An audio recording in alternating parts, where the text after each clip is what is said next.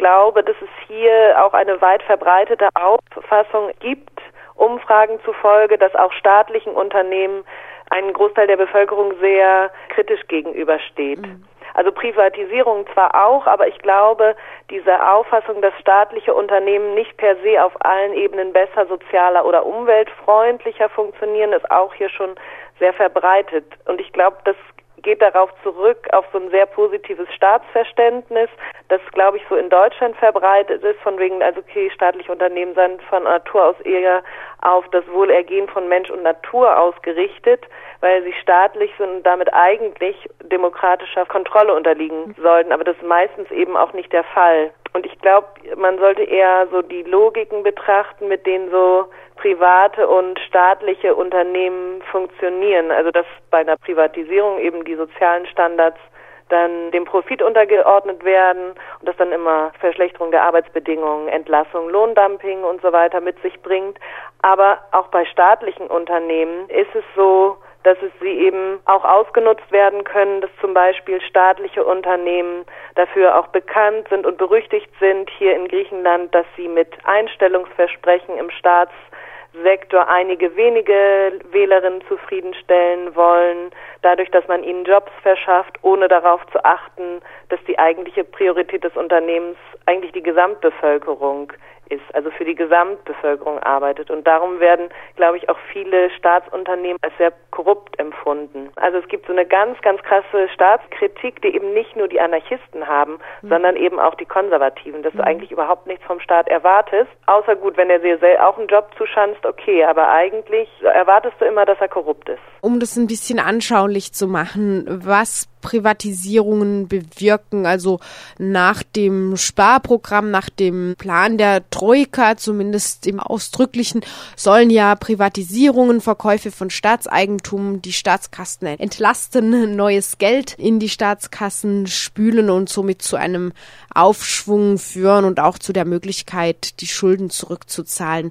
Vielleicht äh, kannst du mal ein oder zwei Beispiele nennen, wo sich dran sehen lässt, was die Folgen von Privatisierungen in der Vergangenheit in Griechenland tatsächlich waren. Es gibt auch unheimlich viele Beispiele dafür, wie griechische Staatsunternehmen zum Beispiel mit deutschen Unternehmen verbandelt sind. Und das wird zum Beispiel in einem Dokumentarfilm dargestellt von 2012, Katastroika heißt der, mhm.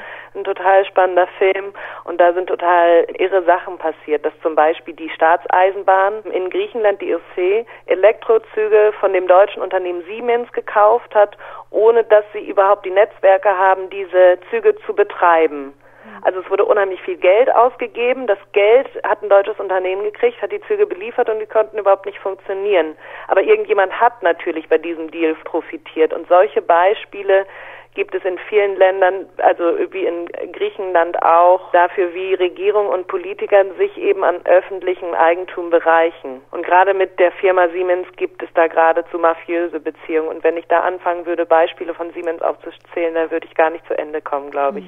Es gab doch jetzt auch Ermittlungen gegen einen Siemens-Manager. Ja, ja, genau in ja. Griechenland genau, der in Deutschland äh, Asyl bekommen hat mhm. sozusagen. Also der würde, der ist dann nach Deutschland geflohen und wurde dann aber nicht für das Gerichtsverfahren wieder zurück ausgeliefert mhm. nach Griechenland. Aber trotzdem möchte ich nicht sagen, dass Privatisierung dafür eine Lösung ist, wenn die Staatsunternehmen korrupt sind, weil dann kommt man ja vom Regen in die Traufe.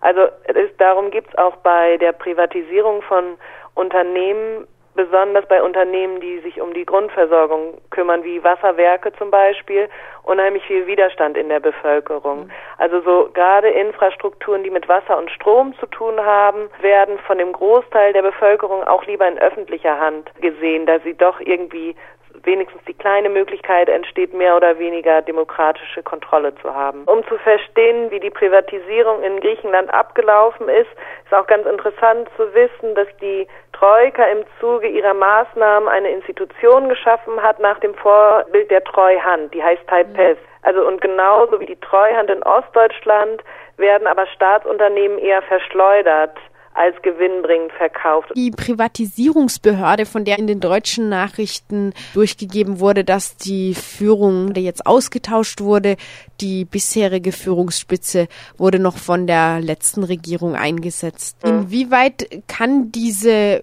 Behörde über Privatisierungen entscheiden? Inwieweit ist sie vielleicht nur ausführendes Organ irgendwo zwischen Troika und Regierung? Diese Treuhandbehörde Taipei ist eine unabhängige Institution. Es ist keine öffentliche Behörde. Und das bedeutet auch, dass sie völlige Autorität haben, absolute Autorität bei den Privatisierungsentscheidungen. Mhm. Also sie sind von ihrer Struktur her nicht abhängig von der griechischen Regierung, sondern und von ihrer Struktur her, so wie es verkauft wird, auch nicht abhängig von den EU-Geldgebern, sondern sind eine unabhängige Institution. Das heißt, wer da auf dem Chefsessel sitzt, macht sehr wohl einen Unterschied für den Genau, genau, das wollte ich damit sagen. Also die Chefsessel dieser Institutionen haben eine unheimliche Macht darüber, was passiert.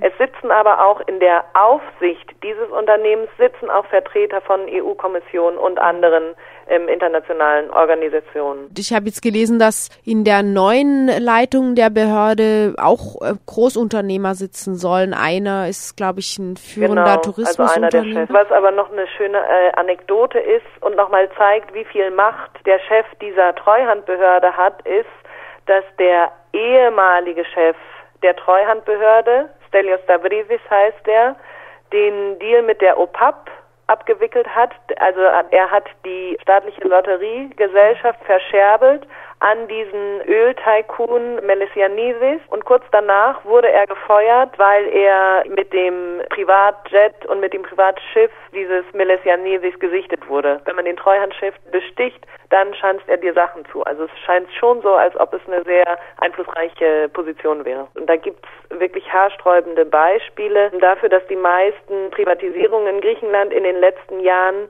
überhaupt eigentlich nicht die Funktion erfüllt haben, die man sich von Privatisierung eigentlich erhofft hat. Also sie haben eigentlich so gut wie gar kein Geld in die Staatskassen gespült. Also das krasseste Beispiel ist eigentlich der Verkauf von dem staatlichen Lotterieunternehmen OPAP heißt es. Das wurde 2013 ähm, verkauft. Das ist das bekannteste Beispiel dafür, dass ein Unternehmen, das Millionen Gewinne abwirft, verhökert wurde. Also es wurde verkauft für eine Summe von 650 Millionen der Gewinn des Unternehmens ist aber jährlich 500 Millionen. Also für 500 Millionen äh, erbringt es Gewinn pro Jahr 2012 nach Steuern und für 650 Millionen wurde es verkauft. Also in etwas mehr als einem Jahr hat man das wieder eingespielt, diesen Verkaufspreis sozusagen. Dann ist auch noch eine interessante Information, dass einer der Hauptinvestoren in dieses staatliche Lotterieunternehmen ist einer der reichsten Männer Griechenlands, Milisiavis heißt er, Räder, Ölhändler, verwickelt in Ölschmuggel, Präsident eines Fußballclubs und ein Freund vom ehemaligen Premierminister Samaras. Also da gibt's auch wieder unheimlich viele Beispiele dafür, wie eben Politiker darin verwickelt werden, Privatisierung abzuwickeln, aber dann auch privat natürlich davon profitieren. Das heißt also, Privatisierungen lohnen sich eigentlich für die Staatskassen nicht? Also Griechenland ist eigentlich weit hinter den erwarteten Privatisierungseinnahmen zurück. Und das denke ich, ist auch darauf zurückzuführen, wenn eine Privatisierung erzwungen wird, also wenn die von den internationalen Geldgebern erzwungen wird, okay, das und das und das muss privatisiert werden, dann sind die Investorenangebote natürlich nicht so hoch da die Investoren erwarten, dass sie das Objekt vielleicht auch noch zu einem geringeren Preis bekommen können. Manchmal gab es auch nur ein Angebot und es wurde dann dafür entschieden, okay, an den einzigen Anbieter, der so und so viel für dieses Objekt geboten hat, an den verkaufen wir das dann. Mhm. Also für dieses, dieses Beispiel, was ich eben für das staatliche Lotterieunternehmen genannt habe, dafür gibt es noch andere Beispiele. Zum Beispiel wurde der ehemalige Flughafen von Athen auch so eine, ein Sahnestück sozusagen an der Küste im Süden von Athen, riesiges Grundstück. Der geschätzte Quadratmeter Wert beträgt irgendwie 1100 Euro und es wurde verkauft für 75 den Quadratmeter. Auch an eine Firma, die im Besitz der eine der einflussreichsten Familien in Griechenland ähm, ist, Latz, die Latzes-Familie. Bei der Hafenprivatisierung sieht es genauso aus. Der geschätzte Wert des Hafens von Piräus beträgt 1,6 Milliarden. Er sollte aber für 250 Millionen verkauft werden, also auch ein Bruchteil. Ich denke, das ist so eine Kombination von, okay, wir müssen privatisieren, darum müssen wir irgendwie die Sachen verkaufen, aber das bringt natürlich die Investoren dazu, wenig zu bieten. Die Regierung hat ja angekündigt, zunächst mal Privatisierungen zu stoppen und dann wurde das immer vorsichtiger. Sie muss das Privatisierungsprogramm äh, fortführen, aber will es doch bremsen. Das heißt jetzt, es soll keine neuen Privatisierungen geben, aber die, die schon vereinbart wurden, die sollen weiterlaufen. Äh, wie muss man sich das genau vorstellen? Ab wann ist ein Privatisierungsprojekt nicht mehr zu stoppen und ab welchem hm. Punkt lässt sich darüber noch verhandeln? Es soll jetzt ein, ein neues Modell entstehen das hat die Regierung jetzt vorgestellt vor ein paar Tagen, so dass Regierungsbeteiligung an den Unternehmen mit privaten Investitionen kombiniert werden. Also so dass der Staat auch noch nach dem Verkauf große Anteile des Unternehmens eventuell profitieren könnte. Also das ist auch geplant für Privatisierungsprojekte, die eigentlich schon am Laufen oder schon als abgeschlossen gehandelt wurden. Also sie unterteilen jetzt in drei Arten von Privatisierung.